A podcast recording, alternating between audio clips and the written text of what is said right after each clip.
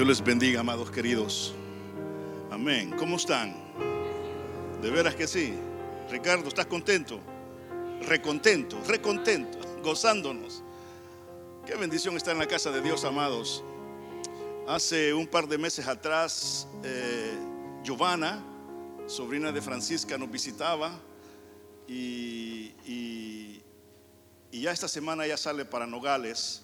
Y Dios la trajo con un propósito. Vino, se bautizó, estuvo en todos los estudios bíblicos, creció en su fe. Así que mi querida Giovanna, ¿dónde estás? Dios te bendiga. Ahí lleva saludes allá a su familia, a su iglesia. Y por ahí nos vemos el próximo año. Cierto. Hablan sus Biblias, amados queridos. En el libro de Mateo, en el capítulo 2, casi no acostumbro a leer en nueva versión internacional, pero en esta oportunidad eh, eh, es la Biblia que tenemos a los lados. Si usted tiene su celular, búsquelo en NIV y, esa es la versión que voy a leer. Solamente por una sencilla razón, que esta versión hace la traducción correcta de las palabras magos a sabio. Solamente por eso tomo esta versión. Dice la palabra en el libro de Mateo capítulo 2, después que Jesús nació en Belén de Judea, en tiempos del rey Herodes, llegaron a Jerusalén unos sabios procedentes del oriente. ¿Dónde está el que ha nacido rey de los judíos? Preguntaron. Vimos levantar su estrella y hemos venido a adorarlo. Cuando lo oyó el rey Herodes, se turbó y toda Jerusalén con él.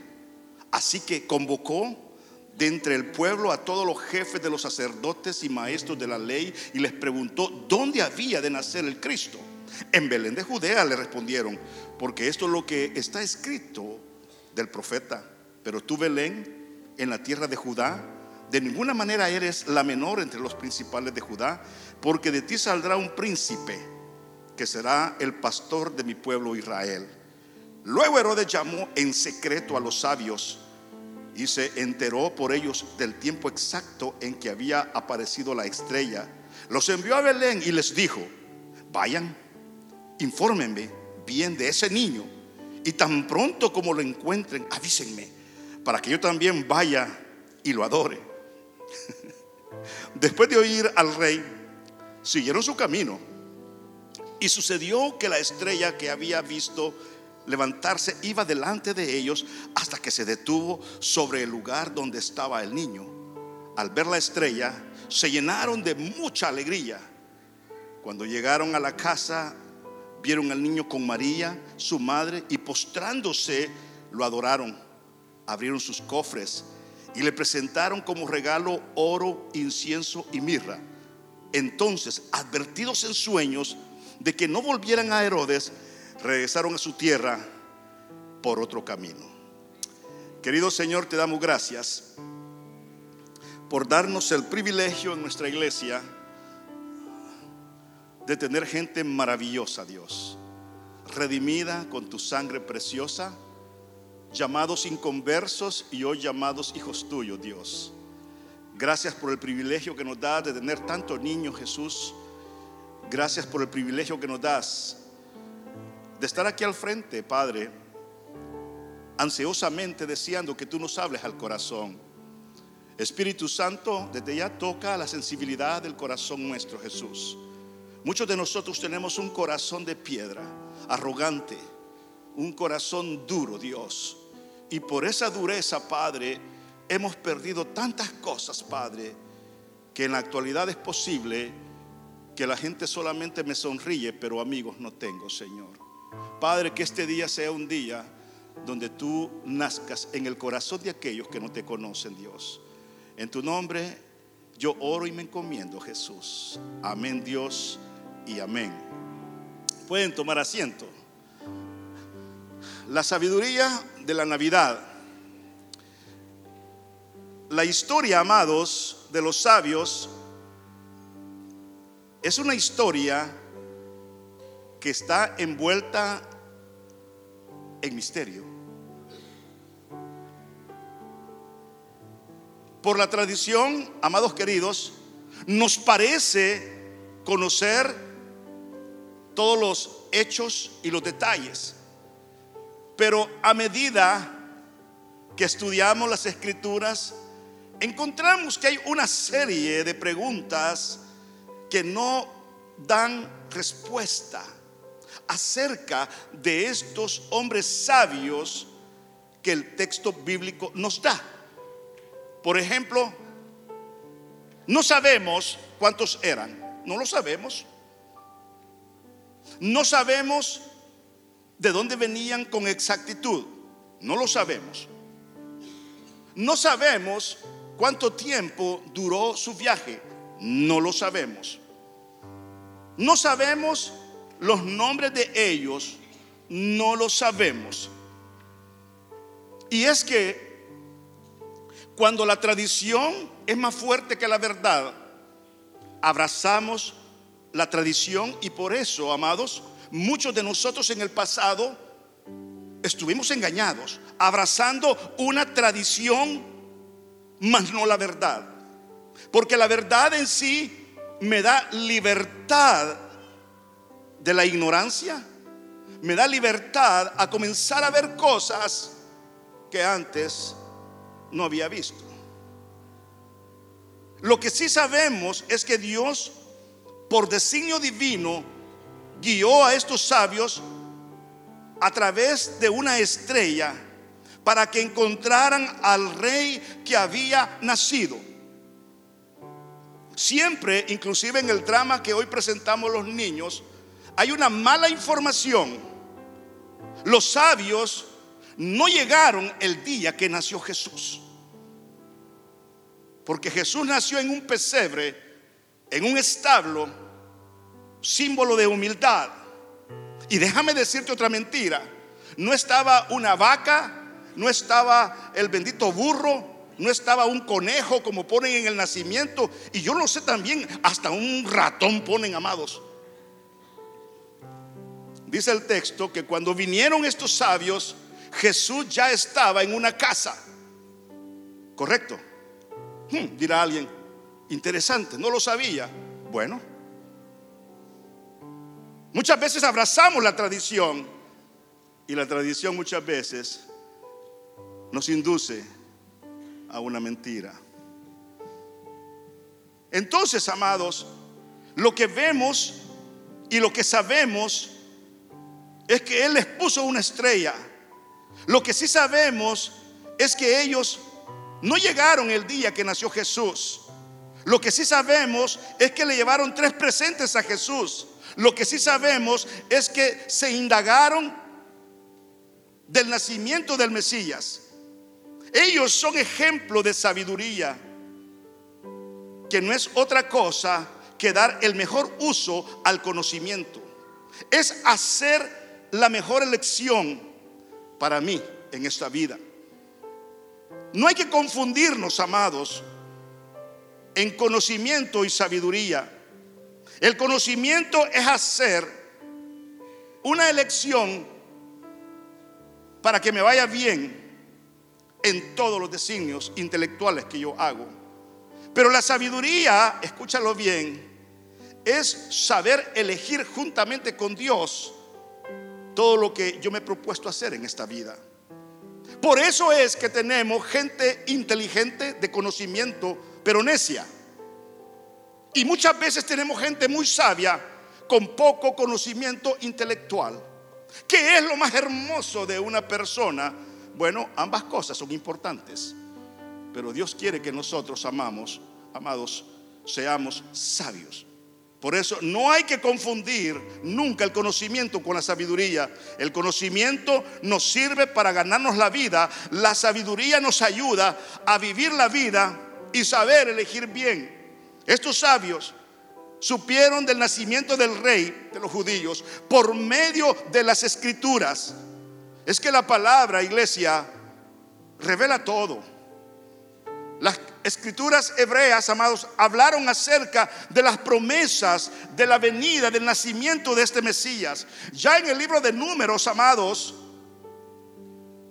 En este libro que pertenece al Pentateuco, capítulo 24, 17, mira lo que dice, lo veré, mas no ahora, lo miraré, mas no de cerca. Saldrá su estrella de Jacob y se levantará cetro de Israel. Tal vez, amados, eso fue lo que estos sabios sabían del nacimiento del Mesías. Posiblemente Dios le reveló a estos sabios que estaban buscando, buscando, buscando en las escrituras la razón de esa estrella, la razón de ese Mesías que iba a visitar este mundo. Y es que cuando tú tienes hambre de Dios, Dios siempre te va a revelar cosas, porque Dios tiene muchas formas en cómo cautivar tu corazón. Y allí estaban estos sabios indagándose diligentemente por medio de las escrituras. Es hermoso ver el caminar de estos sabios que fueron guiados por una estrella, pero lo más maravilloso es que ellos sabían lo que esa estrella representaba. Se indagaron por medio de la escritura. Por eso, amados, la tradición no es algo que necesitamos tener en nuestros corazones. Necesitamos tener la verdad porque la verdad me da libertad. Y estos hombres, todo eso que ellos sabían del nacimiento de Cristo, escúchalo bien, es porque ellos diligentemente amados trazaron la escritura, se guiaron por la escritura, no tomaron en cuenta las opiniones de otras personas, no, ellos comenzaron a indagarse, a indagarse por medio de la palabra de Dios. Por eso quiero que veamos el versículo 2 y que veamos que el camino del sabio es un camino de fe. Ellos preguntaron, ¿dónde está el que ha nacido, rey de los judíos? Escúchalo, porque hemos visto su estrella en el oriente. A Dios le pertenece todo, amados. Esta estrella, las muchas estrellas, los muchos planetas, este mundo, todo es obra de Él. A Él le pertenece todo. Y estos hombres le están atribuyendo al Dios divino la existencia de todo cuanto existe. Ellos dijeron, hemos visto su estrella. ¿Qué motiva a alguien a dejar la comodidad de su hogar para ir a un viaje peligroso como lo que hicieron estos hombres? ¿Qué te motiva, amados, a tener una aventura divina? No hay mejor motivación que tus convicciones. No hay mejor motivación que tus creencias. Y es que uno, amado, por la verdad muere. Amén. Ellos preguntaron, ¿dónde está el que ha nacido rey de los judíos?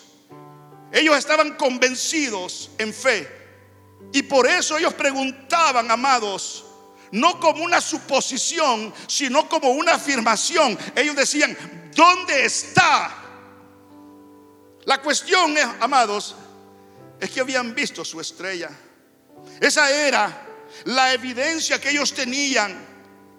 Y eso era más que suficiente para llegar al convencimiento que esa estrella, amados, era quien les estaba guiando donde iban a encontrar al rey nacido. No hay cosa más maravillosa cuando somos guiados por Dios, dígame. No hay cosa más maravillosa cuando estamos convencidos, convencidos que nada ni nadie me va a apartar del amor de Dios. Eso es lo que necesita la iglesia hoy en día. Sabiduría, convencimiento que nada, que nada ni nadie me podrá separar del amor de Dios. Ningún problema, ninguna tribulación, ninguna adversidad, ningún hermano, nada ni nadie. Eso se llama convicción. Y esa convicción solo radica en un corazón que camina en fe, en un corazón que es sabio, que es prudente. No hay cosa entonces más maravillosa saber, amados, que Dios me acompaña en esta vida, Jesús. No hay cosa más estupenda que camines y saber que Dios te va acompañando, amados. Esa es una convicción que como hijo de Dios necesitamos tener, que cada paso que tú das, donde quiera, en cualquier dirección, no hay cosa más estupenda, saber que Dios te acompaña. Y cuando tú tienes esa convicción, puertas se abren para tu vida. Cosas que no habías visto comienzas a ver. Bendiciones que no habías experimentado, las comienzas a experimentar. Cuando tú eres guiado por Dios. Cuando somos guiados por Dios, cosas mejores nuestros ojos van a ver. Por eso la importancia, amados, que el camino de la fe es para sabios, es para aquellos que le creen a Dios. Aunque nunca han visto algo por la fe, amado, un día lo voy a ver. Ellos estaban aferrados a su fe, aferrados que el Mesías ya había nacido, aferrados a esa existencia, a algo real, algo convincente. No salieron sin rumbo. Y si los perdemos, le dice un, sabio a otro sabio, ahí vamos a ver a dónde vamos a dar. Así es con muchos creyentes. No tienen nada en su vida. Alguien dijo, no le apuntes a nada y a nada le vas a pegar. No hay cosa más linda que tú tengas un plan trazado por fe que en el nombre de Cristo lo vas a alcanzar. Vas a caminar en fe con tu estrella puesta. Y un día vas a llegar y van a ser, van a ser. Por eso que te ha llenado de fe y de convicción. Necesitamos, iglesia, caminar en fe. Necesitamos ser sabios, saber elegir. Muchos de nosotros hasta acá nos ha ido mal, mal, pero muy mal en la vida, porque hemos tenido malas elecciones, no hemos elegido bien. Y hoy pago las consecuencias. ¿Y qué estaré pagando, Señor? Estás pagando tu mala consecuencia del pasado y lo que tú siembras, hoy lo estás cosechando. ¿Me escucho amén? ¿Y qué me pasará? Hay que ver tu historial, papá. Hay que ver qué fue lo que sembraste en el pasado. No será que eso estás cosechando ahorita. ¿Y qué me pasa? ¿Por qué me pasa esto a mí? Malas elecciones, malas decisiones. Es que a un sabio nunca le va mal, amado. Un sabio siempre va a encontrar cosas mejores. ¿Estás conmigo? No existe, amado, alguien que diga, pastor, yo soy sabio y me va mal. No existe. No existe. E, e, e, esa unión, amados, no existe. Estos sabios tenían fe en el Mesías, que estaba vivo. Sabían que existía. Lo único que tenían que hacer era encontrarlo con ese punto fijo. Era suficiente la estrella que ellos habían visto esa era su visión. El riesgo, amados, era grande, pero tenían determinación. Y si tú, amados queridos, no tienes determinación, es poco lo que vas a alcanzar. Es poco lo que vas a alcanzar. Vas a morir. Dios tenía un plan maravilloso para ti y tus hijos, pero te detuviste con el conformismo. Dejaste de creerle a Dios. Dejaste de ver la estrella y te clavaste viendo las personas, te clavaste viendo los problemas, te clavaste en recordar cuando alguien te dijo, es que usted no sirve para nada. Eso fue, amado, lo que opacó la luz de esa estrella y hoy estamos como estamos. Solo deseosos de querer tener cosas mejores, pero sabes que no hay determinación, no hay convicción. No hay sacrificio, no hay entrega. Ah, pero si quiero las mejores cosas. Las mejores cosas están para un hijo de Dios que es sabio. Para un hijo de Dios que busca constantemente, constantemente en fe. Porque sabemos en quién hemos creído, iglesia. Sabemos que nuestro Dios es capaz de sacarnos de cualquier lugar Sabemos que nuestro Dios nos lleva de triunfo en triunfo. En cualquier área de tu vida lo sabemos. Dios es real, amado querido. Y Dios está con su pueblo. Pero yo necesito generar lo que estos sabios, amados, tenían de más. Sabiduría y fe. Lo único que esos hombres sabían es que salían y no saben si llegarían a su destino. Es que así es la fe. Es que si no se llamara lógica. La fe, amados, e, escucha, e, es la certeza de lo que se espera, la convicción de lo que no se ve. Eso se llama fe.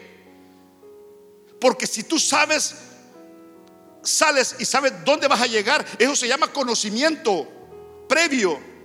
Fe es una aventura, amados, que comenzamos solamente creyéndole a Dios. Ah, pero donde Él nos va a llevar es mejor de donde yo he terminado estar. Abraham caminó en fe y para dónde voy? A saber, usted salga. Usted salga. Y Dios lo bendijo.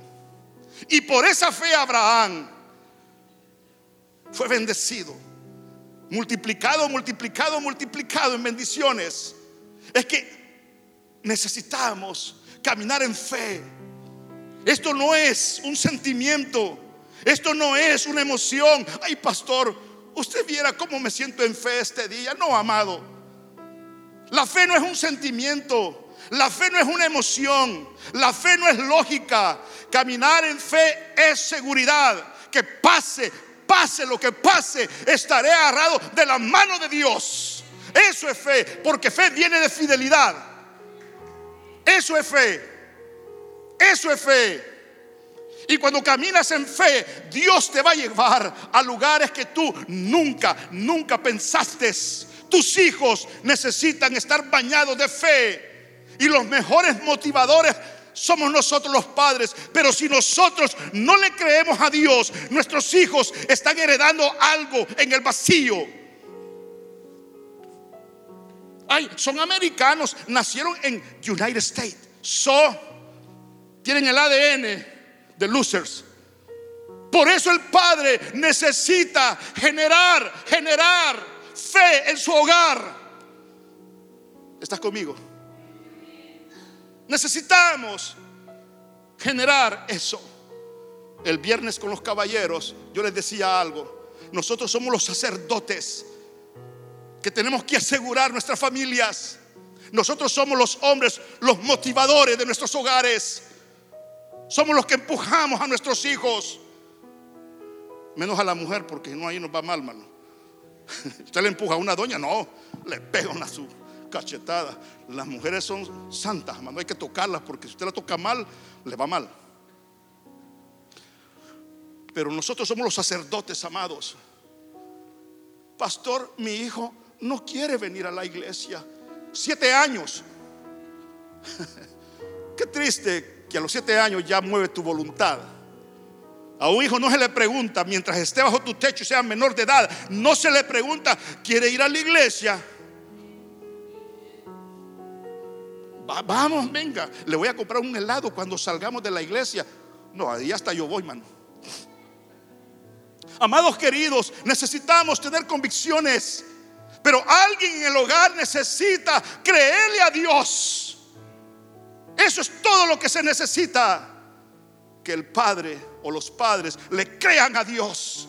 Le crean a Dios. Porque al que le cree a Dios, nada es imposible tengas o no tengas papeles, eso échalo a la basura. Lo que importa es que si le crees a Dios, ahí está el éxito. Ahí está el éxito. El camino hacia Dios siempre pasa por la fe. Pero sin fe es imposible agradar a Dios, porque es necesario que el que se acerca a Dios crea que le hay y que es, escúchalo, galardonador de los que le buscan. Amados, las personas de fe han estado siempre dispuestas a responderle a Dios. Pero me llama la atención también, amados, que el camino del sabio es un camino de adoración. ¿Dónde está el rey de los judíos? Preguntaron. Vimos levantarse su estrella y hemos venido a qué? A adorarle. los magos o estos sabios hicieron su viaje con el propósito de la adoración. La adoración va más profundamente que solamente cantar, alabaré, alabaré, o levantar las manos o pegar una pequeña danzadita, amados. Eso lo hace cualquiera. Eso lo hace cualquiera, amados. Cualquiera puede alabar, pero pocos han aprendido a adorar. Un adorador es alguien que busca constantemente al Dios de toda misericordia. A tales adoradores, dice la palabra, busca a Dios que le adoren en espíritu y en qué? Y en verdad. En su adoración ellos trajeron oro, incienso y mirra. Los alabadores de esta época no le traen nada al rey, solo problemas. Se gozan tanto la presencia de Dios, solo le traen al atrio problemas, peticiones, peticiones, peticiones. Vamos a ofrendar. Pero eso te dije, ser un alabador, cualquiera puede ser, cualquiera. Pero ser un adorador, no cualquiera lo es. A eso es lo que Dios busca. Que le adoren en espíritu y en verdad.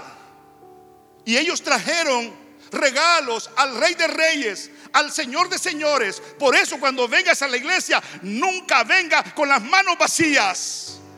Nunca venga con las manos vacías. Venís a adorar al Rey de Reyes, Señor de Señores.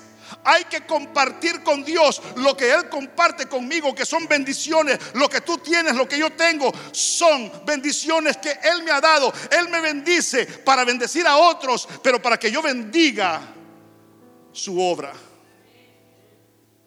El oro representa riqueza. El incienso, amados, e, e, e, era una savia o es una savia de un árbol que se seca y cuando se endurece la muelen y, ahí vemos, amados, que sale el incienso. Y le trajeron también mirra, amados, que era un perfume.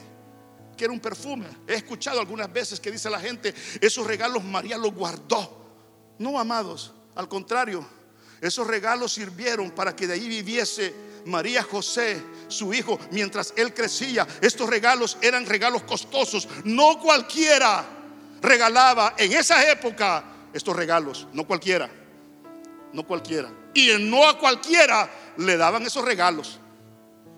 Estábamos el, mismo viernes jugando de White Elephant con los caballeros. Habían regalos bien lindos, amados. Pero habían regalos bien chafa, mano.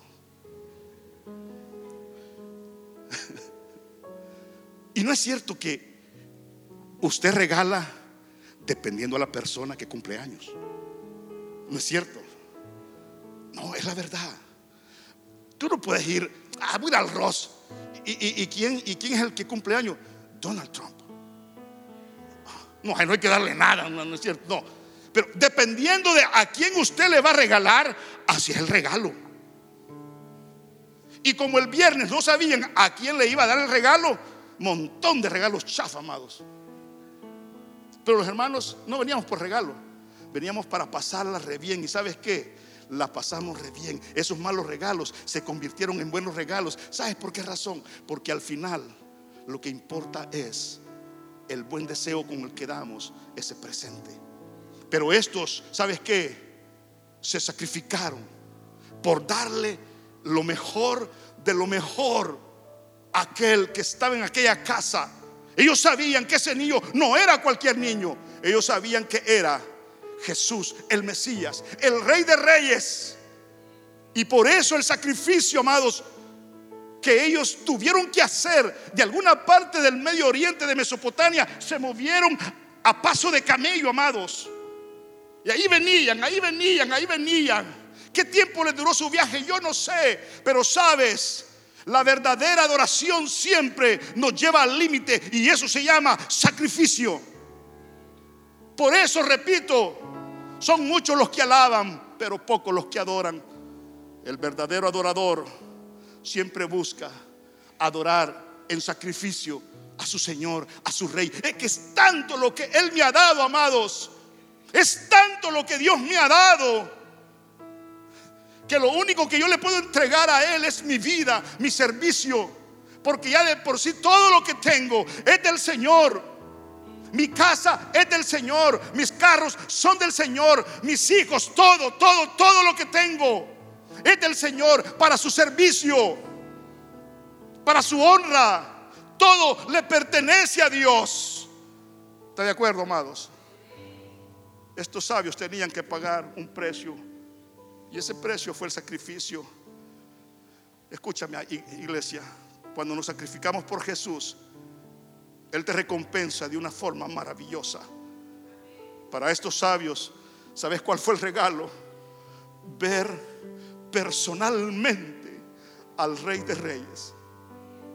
Ver aquel pequeño, amados. Posiblemente Jesús a esta altura se calcula que ya tenía entre un año, dos años. Ver a Jesús caminar, amados. Mientras los magos tocaban la puerta, María abría la puerta, amados. Y Jesús andaba ahí en su andadera. Y María posiblemente no abrió completamente la puerta porque si no el niño Jesús era niño, se iba a salir, ¿no es cierto? Pero cuando lo vio amado, sabía María que era gente especial, le abrió la puerta y entraron estos sabios a su casa y le adoraron. Y le abrieron sus presentes. Y yo vivo a María contenta, amados, ¿no es cierto? Diciendo, wow, ya tenemos para comer. Sabes, la verdadera adoración siempre nos lleva al límite del sacrificio. David dijo, no voy a ofrecer al Señor mi Dios holocausto, sacrificio que no me cueste nada. No lo voy a hacer. Padres, no te vayas a perder el próximo sermón que voy a predicar en la allá en el santuario mayor. Necesitamos levantar una cultura diferente con nuestros hijos. Que nuestros hijos aprendan, amados, que adorar a Dios no es cantar, es entregarnos por completo. Y lo que voy a decir el próximo domingo es lo siguiente, la grandeza de un cristiano está en su servicio. Porque para eso hemos sido diseñados, para servirle a Dios en medio de cualquier adversidad. Y estos sabios ahí estaban ofreciendo sacrificio, amados, en olor fragante al que es digno. Y para ir terminando, el camino del sabio es un cambio de camino. Cuando llegaron a la casa, escúchalo, vieron al niño con María, su madre, e inmediatamente, amados, no preguntaron, ¿y cómo está María? ¿Cómo le fue en el parto? ¿Y qué tal? ¿Cómo han estado las cosas aquí en, en, Nazaret o en Belén, perdón? No, no, no. Postrándose inmediatamente, lo adoraron. Inmediatamente abrieron sus cofres, amados. Lo importante era Jesús. Y le presentaron sus regalos. Entonces, présteme atención con esto. Advertidos en sueño de que no volvieran a Herodes, este malvado rey regresaron a su tierra, me gusta eso, por otro camino. Es interesante que después de haber adorado a Jesús, no podían volver de la misma manera que habían venido. Sus corazones amados se ensancharon de gozo, de alegría. Adoraron a Jesús. Adoraron a Jesús. Le presentaron sus presentes y eso fue fantástico, amados. No te topes con una religión, amados. Cristianismo no es una religión. No te topes con un estilo de alabanza, porque Dios no busca alabadores, Dios busca adoradores. Si usted quiere levantar sus manos, hágalo.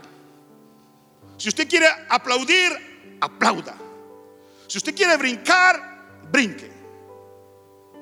Pero déjame decirte algo. Eso es una expresión que la hace cualquiera. La verdadera adoración radica en lo más profundo de tu corazón. Porque de la abundancia del corazón no dice se expresa en lo que hago, sino que dice abra la boca. Ese es el contraste que necesitamos tener. Amados queridos, muchos creyentes en la actualidad no cambian. Las mismas malas actitudes, las mismas mañas, las mismas palabras, los mismos enojos, hablan igual. Nomás salen, son impactados solamente mientras están en el servicio, pero nomás salen, amados, ya en el carro ya van peleando, ya se van quejando. Y vuelve la rutina a ser igual, igual, igual. Y no hay cambios. No hay cambios. La pregunta es por qué. Estudiando este pasaje, encontré la respuesta. ¿Por qué creyentes tan maravillosos, amados, que quieren amar a Dios? Y le dicen, Señor, cámbiame, pero no cambian. ¿Por qué no cambian? Descubrí algo bien hermoso, que es lo siguiente. No cambian porque siempre están regresando por el mismo camino. ¿Estás conmigo? O sea, llegan a este punto, Señor, perdóname, Padre. Ya no quiero ser así, tan pesado, tan pedante, tan cae mal. Señor, perdóname porque siempre ando respondiendo bien despotamente. Señor, perdóname porque siempre me la creo mucho. Dios, perdóname, perdóname, perdóname. Pero vuelven por el mismo camino. Señor, perdóname de nuevo, Padre. Viene y comienzan. ¿Dónde está el éxito? Cambia de camino. Cambia de camino. De la vuelta mejor.